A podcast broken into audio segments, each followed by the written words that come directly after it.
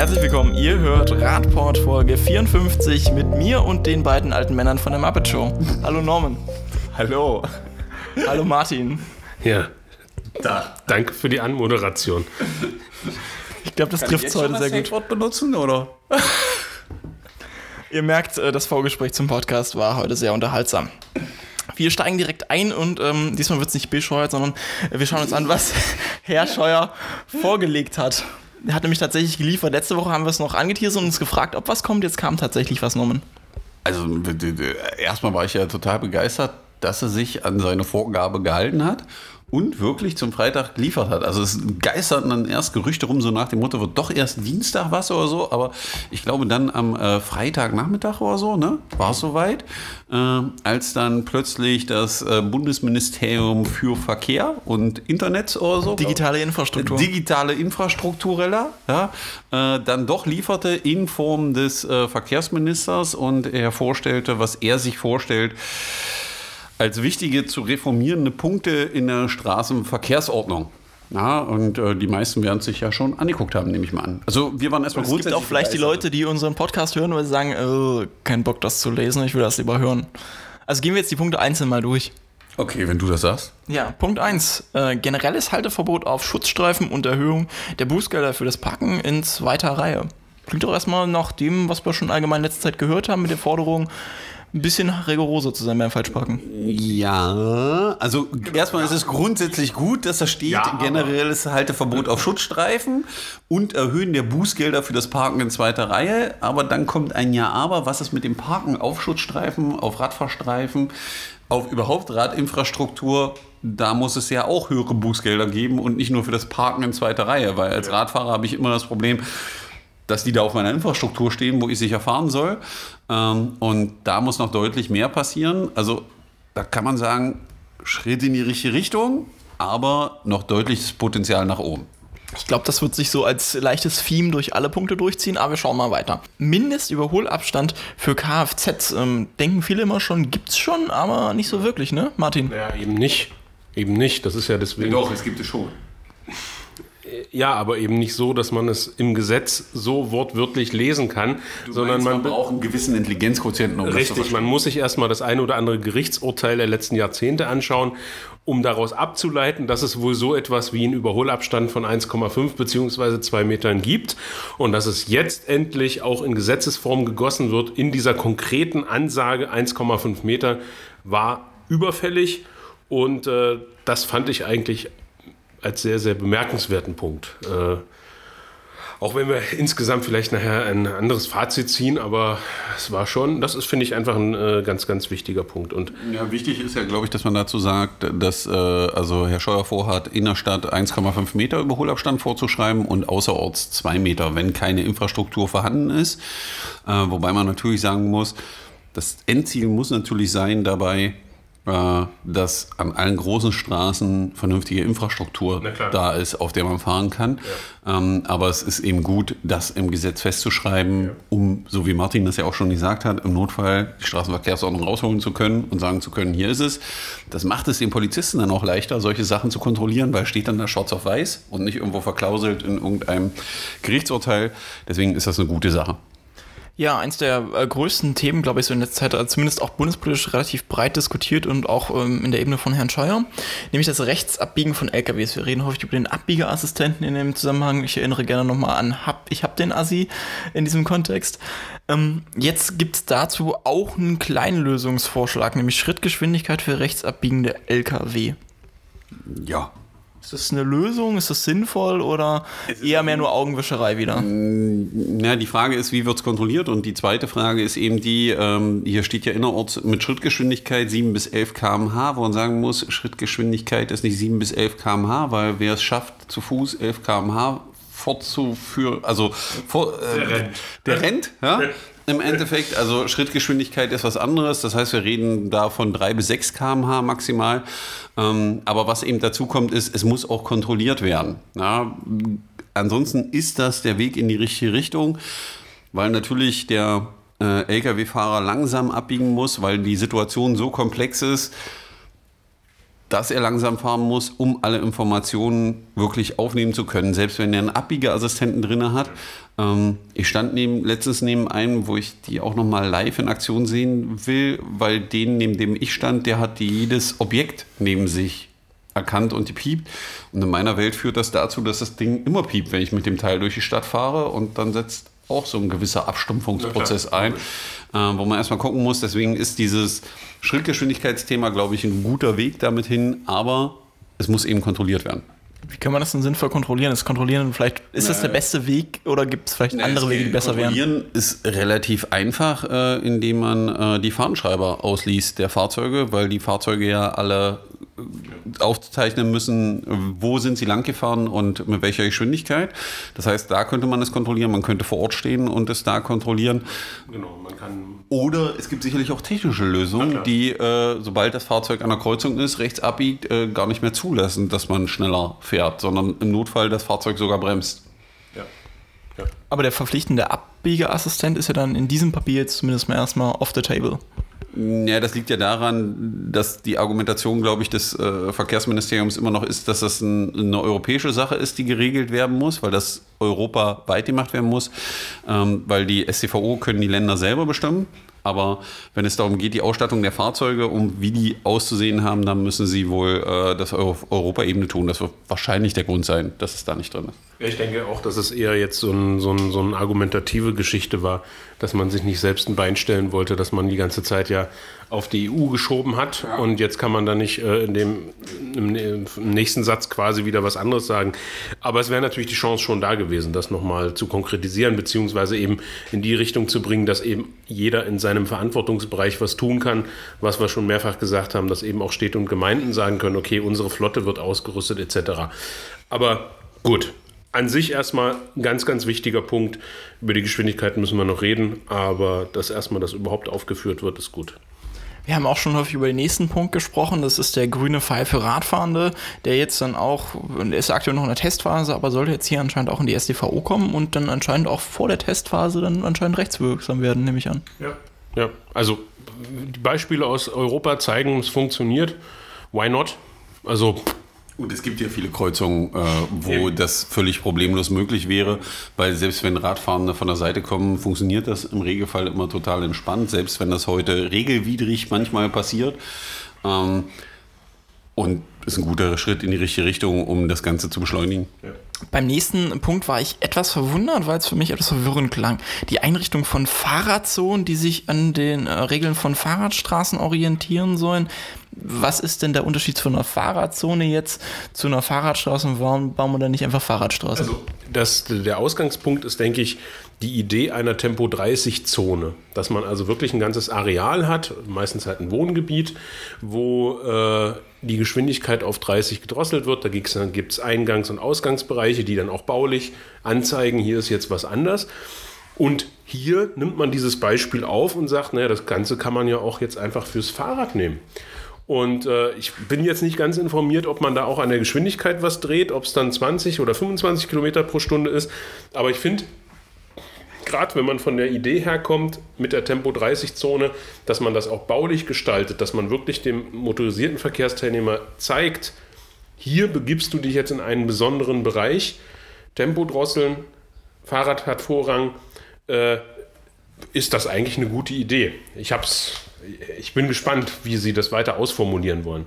Das Einzige, was man dabei, glaube ich, beachten muss, ist, dass dann die Einrichtung nicht so sein darf wie bei Fahrradstraßen aktuell, weil ich glaube, bei Fahrradstraßen steht ja in der STVO, der Radverkehr muss der ähm, vorherrschende Verkehr sein, ja, um eine Fahrradstraße einrichten zu können. Das ist ja das, was aktuell immer die Probleme macht, eine Fahrradstraße überhaupt einzurichten, weil wie soll der Fahrrad, also normalerweise muss der Radverkehr sich also erstmal den Raum mal kämpfen, damit er dann irgendwann eine Fahrradstraße wird, was total hohl ist, ähm, sondern dass man diese Zonen genauso wie 30 kmh-Zonen dann einfach einrichtet und sagt, wir machen das jetzt für den Radverkehr, weil im Endeffekt ist es die 30-Zone, in der jetzt nur das Rad Vorrang hat, macht eine vernünftige Aufklärungsarbeit und strickt diese ganzen 30 Zonen dazu um, also wo es Sinn macht, ähm, wäre sicherlich eine gute Möglichkeit, eine gute Randmöglichkeit. Mal gucken, was man daraus macht und wie dann die Bedingungen sind, unter denen das eingeführt werden darf. Und für viele Punkte, also für den Punkt hier gilt es natürlich auch wie für viele andere auch, was du auch schon gesagt hast, Norm,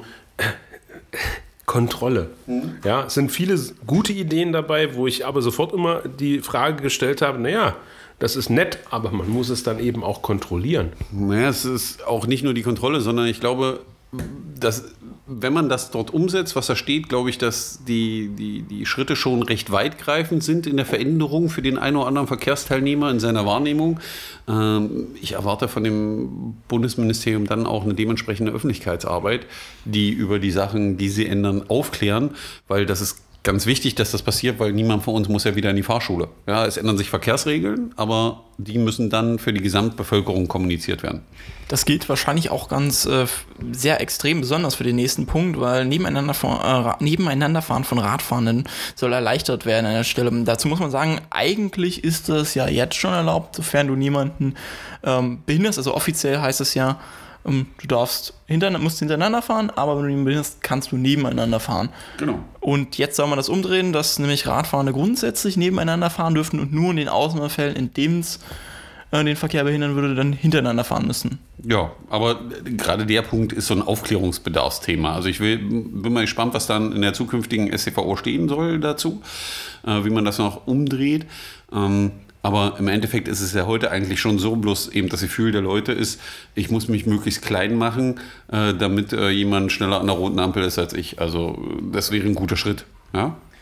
Ausweitung des Parkverbots von Kreuzungen und Einmündungsbereichen ist ein super Punkt, ja, weil äh, fünf, von 5 auf 10 Meter wollen sie es ja ausweichen. Also aktuell sind es 5 Meter Abstand vom Kreuzungsbereich, äh, dann sollen 10 sein, so wie es auch in den Niederlanden und überall ist. Ähm, ein entscheidender Punkt, das Feld mit der Kontrolle und ja. den Strafen, die damit zu Buche schlagen.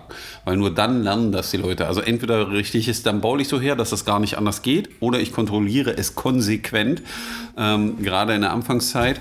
Ähm, natürlich würde das, also das bringt ja nicht nur den Radfahrenden was, das bringt allen Verkehrsteilnehmern was. Ja, sowohl Autofahrern, Radfahrern, Fuß, zu Fuß gehenden, Leuten mit Rollatoren oder Behinderung, weil sie einfach die Kreuzung viel, viel besser einsehen können. Jetzt äh, geht es um die Lastenradförderung noch im nächsten Punkt. Dann sollen jetzt, weil die ja ein bisschen mehr Platz brauchen, noch manchmal als ein normales Fahrrad, extra äh, Parkzonen für Lastenräder angeboten werden. Guter Punkt, kennen wir ja aus Dänemark meistens schon, so Kopenhagen. Ja, ist jetzt süß, bringt jetzt keinen Sicherheitsgewinn oder sowas. Kann man machen. Ja, ist okay. ein Stück weit, also ich sehe es eher so als Punkt für die Öffentlichkeitsarbeit, ja. dass man es halt im Stadtbild häufiger mal sieht, dass man da eben, okay, also das Piktogramm Lastenräder, mh, okay. Also ich glaube aber, manche Privatunternehmen machen das schon so. Ich glaube, so Lidl in Teilen von Deutschland hat das auch schon gemacht mit dem ja. so neuen Kennzeichen. Also das passiert, glaube ich, auch so. Aber das ist jetzt kein also ist jetzt nicht so, wo man sagen muss, UBIA ist, ist nice to have. Ja? Über den nächsten Schritt kann man vielleicht ein bisschen mehr diskutieren, nämlich die Radschnellwege. Wir haben häufiger schon mal diskutiert, dass das ja nicht ganz so ein klarer Rechtsterminus ist, weil aktuell gibt es ja nur eine Förderausschreibung, die ungefähr definiert, wie so ein Radschnellweg aussieht, aber nichts rechtlich Konkretes. Jetzt soll das Verkehrszeichen Radschnellwege kommen. Norman, da bist du sicher am ehesten involviert mit. Ja, das ist ein ganz komischer Punkt, äh, der hier äh, kommt. Also erstmal finde ich es gut, dass das Zeichen Radschnellwege kommt, wobei sich hier die Frage stellt, wie das dann in der SCVO verankert wird, also ob das wirklich ein Weg ist, der immer bevorrechtigt ist oder nicht. Äh, was interessant ist, ist dann dieser Punkt, den das BMVI hier drunter schreibt, äh, dass diese Radschnellwege auch unabhängig von der Fahrbahn-Beschaffenheit, wie zum Beispiel auf sandigen Untergrund möglich sein soll, das Schild. Äh, das ist ein Punkt, den müssen wir uns, glaube ich, nochmal angucken. Weil kann ja nur ein Fehler sein. Kann ja nur ein Fehler sein. Ich weiß nicht, was die da vorhaben. Ja, also äh, eine deutsche Auto, also dann können wir auch deutsche Autobahnen äh, genau. aus äh, äh Feldwege führen. Aus Schotterwegen bauen. Ja? Wir, sparen, wir, sparen wir ganz viel Geld. Ja, äh, würde die A14 unglaublich schnell fertig werden. Ähm, aber glaub, da haben wir schon Feldwege, müssen wir einfach nur neu ausschildern. Genau, müssen wir auch neu ausschildern. Ein paar Kreuzungen, das machen wir bei Radschnellwegen sicher dann auch. Das ist vielleicht nicht ganz so cool. Also das ist sicherlich ein Thema, was noch diskutiert werden wird. Überholverbot von Radfahrenden. Ähm, mit der Einführung eines neuen Verkehrszeichens, also zusätzlich zu dem, was wir jetzt eben schon für Radschnellwege gehört haben, soll es ein explizites Überholverbotszeichen für äh, Radfahrende geben. Ist das nicht von, Überholverbot von Radfahrenden? Das heißt, ja, also, Überhol, das, also so wie ich es verstehe, soll das Überholen von Radfahrenden an bestimmten Stellen verboten werden. Nicht, Korrekt. dass Radfahrende nicht überholen dürfen. Und wenn das so rum ist, ist das, glaube ich, eine gute Sache. Mir würden da sofort in Magdeburg ein paar Stellen einstell einfallen, wo ich dieses Schild aufstellen würde. Aber auch das Schild fällt wieder mit der Öffentlichkeitsarbeit und der Kontrolle. Ja, Könnte ich nicht theoretisch ein allgemeines Überholverbotsschild einführen, weil das würde die rechtlich gleiche Wirkung haben an der Stelle? Weil, wenn ich ein Fahrradfahren nicht überholen kann, kann ich auch ein Auto nicht überholen an der logischen Stelle. ja das Problem, Das das, müssen wir mal jetzt reingucken. Das habe ich nicht ganz auf dem Schirm. Ob, also das Zeichen an sich bedeutet ja, also so wie es wie das Schild in Natura aussieht, sind dort zwei PKWs abgebildet, die äh, anzeigen, hier an der Stelle oder für diesen folgenden Abschnitt ist das Überholen verboten. Von daher ist es natürlich eine eine Klarstellung beziehungsweise äh, eine klare Definition, dass jetzt hier nicht Pkw Pkw, sondern Pkw Fahrrad gemeint ist. Von daher ja, ja, Für die Sichtbarkeit, denke ich, ein ganz guter Schritt. äh, das, das Schild wird einfach zu Diskussionen führen, wenn es dann mal irgendwo hingestellt wird. Und die Diskussionen sind, glaube ich, keine verkehrten. Der nächste Punkt ist, äh, denke ich, sehr wichtig vor allem. großartig. Das war ist wirklich richtig gut. Das ist die Innovationsklausel. Ähm, da geht es darum, dass man jetzt eben in den Kommunen, in den Städten ähm, ja bestimmte, also zum Beispiel Tempo 30 oder äh, Ver- Einfahrverbote für LKWs, dass man das leichter einführen und äh, durchsetzen kann, beziehungsweise anordnen kann. Ähm, bisher ist es mal nötig, dass man bestimmte, dass, es, dass diese Zonen dann bestimmte Voraussetzungen erfüllen. Es muss ein Unfallschwerpunkt sein, es muss äh, äh, explizites Wohngebiet, Krankenhaus, was weiß ich sein, dass da keine LKWs langfahren dürfen. Und es gibt, und, und dann haben wir dann immer noch letztendlich die Flüssigkeit des motorisierten Verkehrs, das, den es zu beachten gilt. Ähm, also relativ große Hürden, wenn man sowas, äh, so äh, Sachen einfach mal ausprobieren will. Da sind wir beim Thema einfach machen.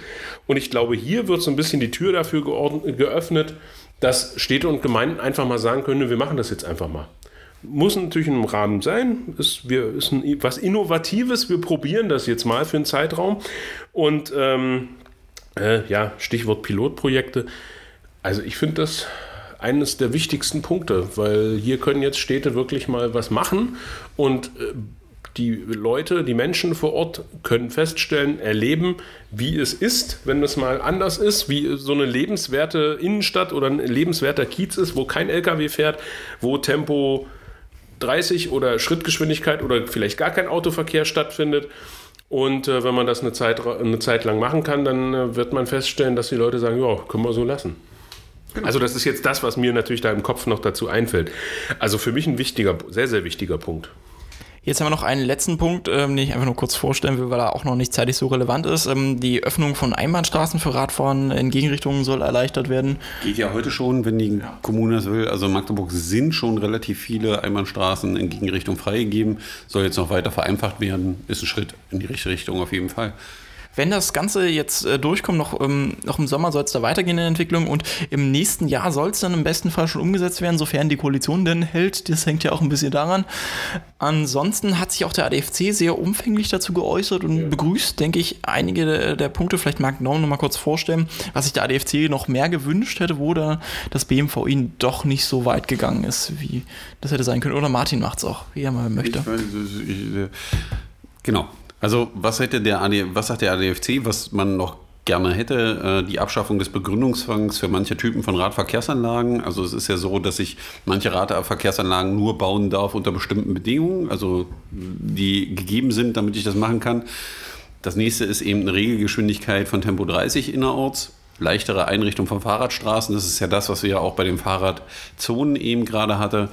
Ähm, und dass es eine verpflichtende Einrichtung für Radverkehrsanlagen innerorts gibt an allen Straßen mit Tempo über 30. Das ist, glaube ich, auch ein wichtiger Punkt, ähm, dass man überall da, wo man 50 fahren darf, auch eine vernünftige Radverkehrsanlage baut. Ja, weil gerade da ist es einfach unangenehm, im Mischverkehr zu fahren. An der Stelle, in Tempo 30-Zonen ist das meistens unproblematisch, aber gerade da ist es eben ganz, ganz wichtig. Und einer der Punkte, der immer noch fehlt, ist der, der Vorrang für die Einrichtung von Radverkehrsanlagen vor Kfz-Parkplätzen. Also, dass die Parkplätze nicht Also, dass man nicht sagt, wir müssen Parkplätze bauen, können deswegen keine Radverkehrsanlage bauen, sondern das erste ist die Abwicklung des fließenden Verkehrs. Und dazu gehört auch Radverkehr und nicht der ruhende Verkehr, weil mein meine Wohnungseinrichtung muss ich auch irgendwo unterstellen.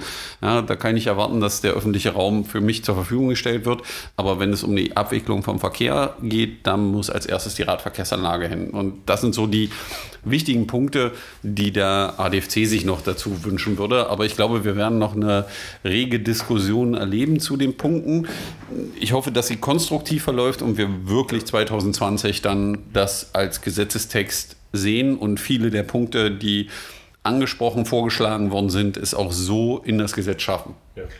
Weil in meiner Welt wäre es der größte Sprung seit über zehn Jahren. Ja. Auf Bundesebene. Auf Bundesebene. Also ich denke auch, ähm, das, was ganz wichtig ist, ist das Zeichen, was jetzt damit gesetzt wurde. Herr Scheuer hat gesagt, er ist auch Fahrradminister. Von daher hat er das angekündigt. Er hat jetzt geliefert, wie man so schön sagt.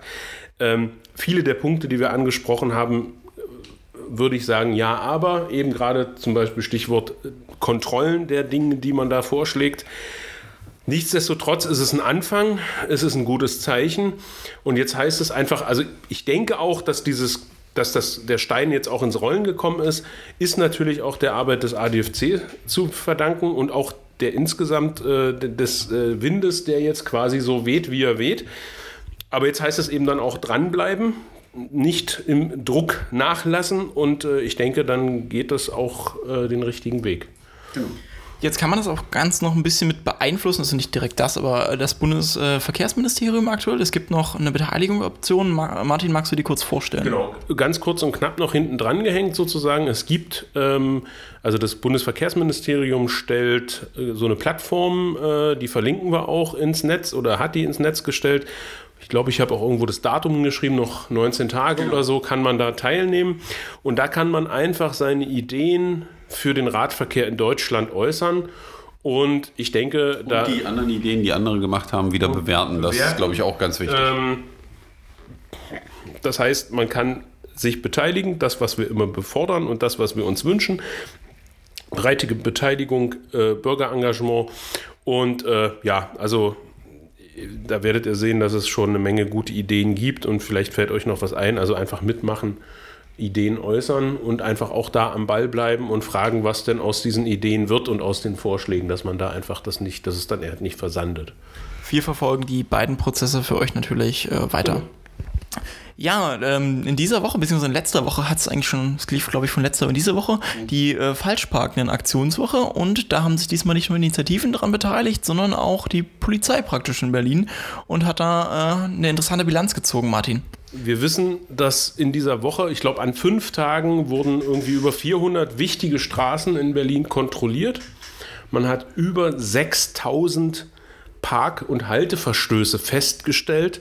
So und so viele Strafanträge gestellt, äh, Strafen ausgestellt bzw. ausgesprochen und auch abgeschleppt, wo, ich, wenn ich mir jetzt das Stadtgebiet von Berlin vorstelle und denke, okay, die haben jetzt also bei 400 irgendwas Straßen kontrolliert, äh, wenn ich das jetzt mal hochrechne, dann kommt man auf eine Zahl pro Tag oder eben für diese fünf Tage, die ist einfach erschreckend, wo ich erstmal auf der einen Seite sage, gut, dass die Polizei in Berlin da so aktiv ist, und auf der anderen Seite einfach, boah, schrecklich, schrecklich. Da müssen wir, glaube ich, die Polizei noch ein bisschen verstärken und äh, noch ein bisschen aktiver werden, weil das zeigt einfach, wie dieses Falschparken ausgeufert ist. Und es passt ja auch wunderbar zu den Ergebnissen vom Fahrradklimatest, denn dann ist es ja in, der Punkt ist ja in fast allen Städten in Deutschland als das schlechteste überhaupt bewertet worden.